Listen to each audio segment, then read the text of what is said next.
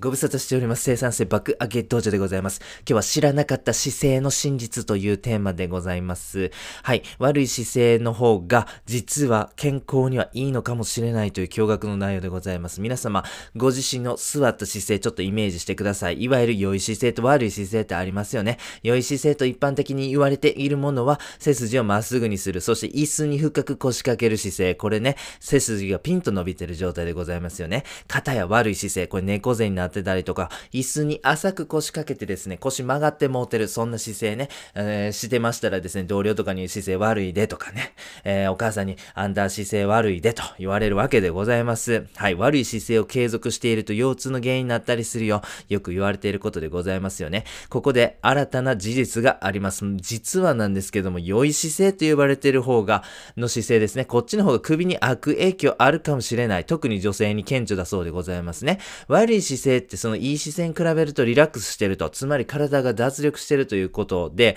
結構言いそうなんでございますね。このずっとその姿勢を継続していくということを考えた時にですね、将来的には悪い姿勢と言われている姿勢の方が痛みに悩まされないんだよ。そういうデータがございます。もう一つ真実です。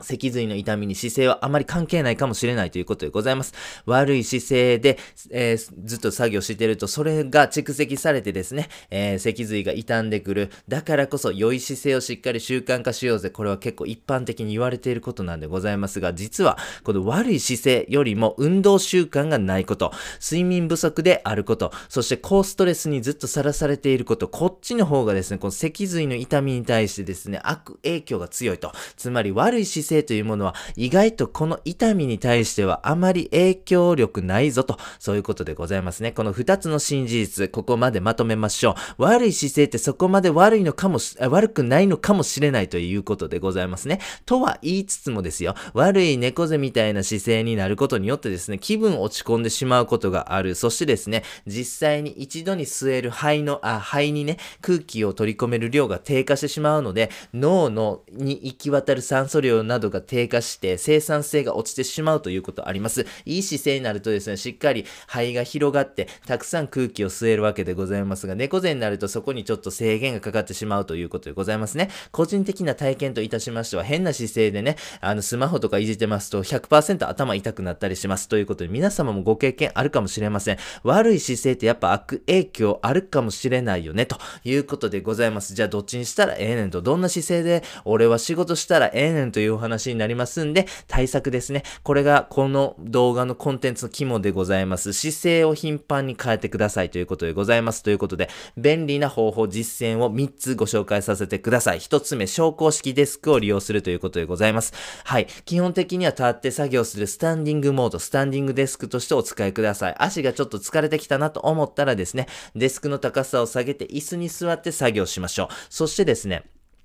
えー、作業の合間にはですね、ぜひ散歩に行ってほしいなと思っております。実際散歩をしているとですね、クリエイティビティが向上するというデータがたくさんあります。ということで、何か仕事でアイディア出してなあかんとかね、いろんなこう伝え方を考えなあかん。皆様、あの、作業されてる中でですね、いろいろちょっとこのアイディア出さなあかんタイミング、どんなお仕事でもあると思うんです。そういう時はですね、散歩中にやっていただく、これいいなと思います。あと、作業の切れ目に筋トレなんかね、軽く逆立ちするだけでも非常にに効果ございますということで、えー、姿勢を頻繁に変えることによってですね、悪い姿勢のメリット、デメリット、良い姿勢のデメリット、デメリット、これをですね、いい感じで享受できるんですね。ということで、えー、この生産性爆上げ道場ではですね、姿勢を頻繁に変える、こちらをね、ご提案させていただきました。ぜひ皆様明日から姿勢を頻繁に変える実践、こちらやってみてください。最後にやってみようのコーナーでございます。知らなかった姿勢の真実ということでございますね。もしかしたら姿勢は悪い方が将来的に見るとメリットが大きいかもしれないという、